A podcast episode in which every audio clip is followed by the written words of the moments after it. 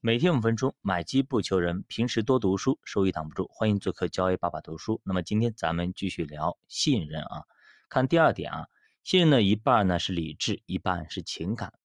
其实信任处于理性和感性之间。一方面呢，信任建立在亲身体验之上，这种体验来自于专业顾问解决客户所面临问题时所展现的能力。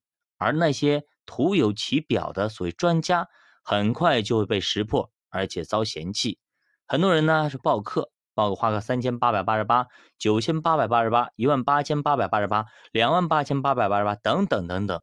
然后很多学员报完这些课进去之后，发现原来是都是骗子，教的一些东西呢都是一些常识，比如说勤劳能致富呢，每天早起怎么怎么样呢，等等等等一切东西，就是让你努力、努力再努力，最后呢你肯定能赚大钱呢。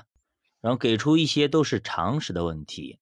根本就没有给出一些技巧，或者自己所独创的一些途径也好，方法也好，像以前被央视所封杀的那个，在微博上开通好像是好几万进入他的会员或者私董会要花好几万的那个什么什么精致男，大家记得吗？不男不女，人妖一样的那个男的，这就是明显的割韭菜，也就是没有什么真本事，就靠着自己的名气赶紧收割一波，大致就是这么个样子。你想想看，他就会摆那个动作，其他啥也不是，怎么就成了外星人来到地球上呢？那么另外一方面呢，客户对于专业顾问信任呢，是因为他们给予了客户支持，把客户的利益看得比什么都重要，有勇气巧妙的挑战客户，以及其他类似的情感因素。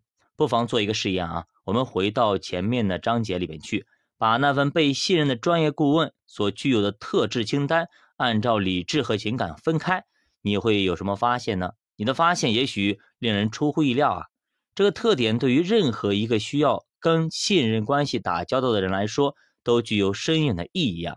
很多业务的完成似乎都是理性的发挥作用，这一点在专业服务领域也非常明显。根据我们的经验啊，对于很多专业人士来说，如果有人暗示他跟客户的关系以及客户提供的服务不是完全凭借专业技术的绝对实力，他们会觉得这种评价是对自己的冒犯。也就是说，别人信任你不是因为你专业，而是因为你跟客户的关系。你觉得你心里怎么想？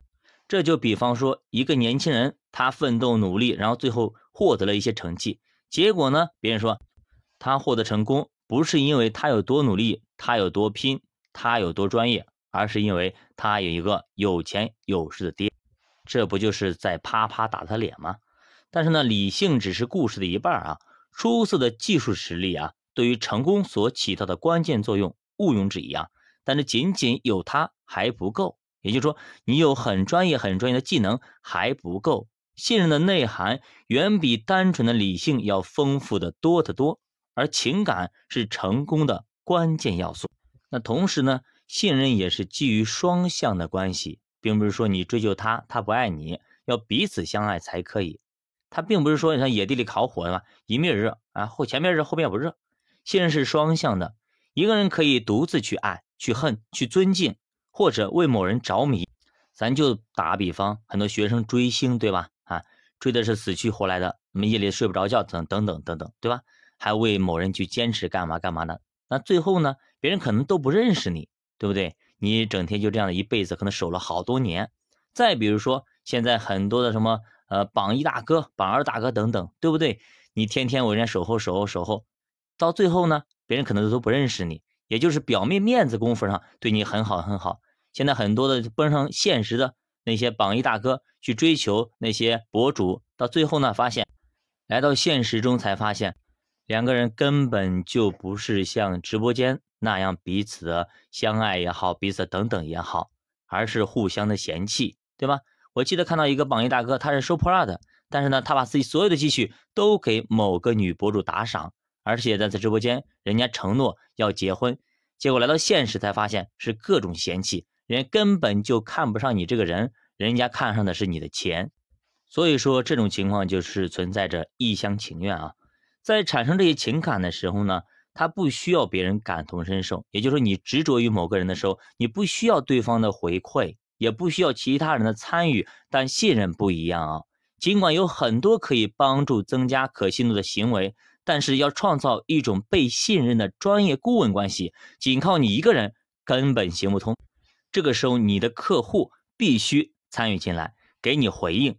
这意味着你需要谨慎的选择那些你希望跟他建立信任关系的客户。如果只是单方面的付出，再多的努力也无法产生信任。信任呢是不能够被勉强的。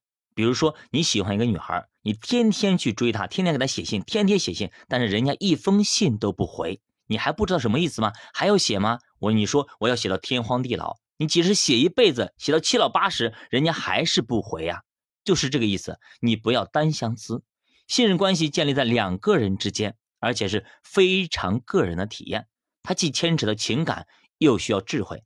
它如水流般充满活力，随着时间的变化而变化。建立信任关系不仅需要开诚布公的讨论，以及你花心思的去决断和传统的咨询访谈，它还需要一些意外的启发、深夜的灵感、瞬间的心有灵犀，以及某一时刻的顿悟。那作者还说，信任意味着风险。到底什么意思呢？我们下节给大家继续接着讲，教外读书陪你一起慢慢变富。如果大家对投资感兴趣，可以点击主播头像，关注主播新品团，跟主播一起探讨投资智慧。再见。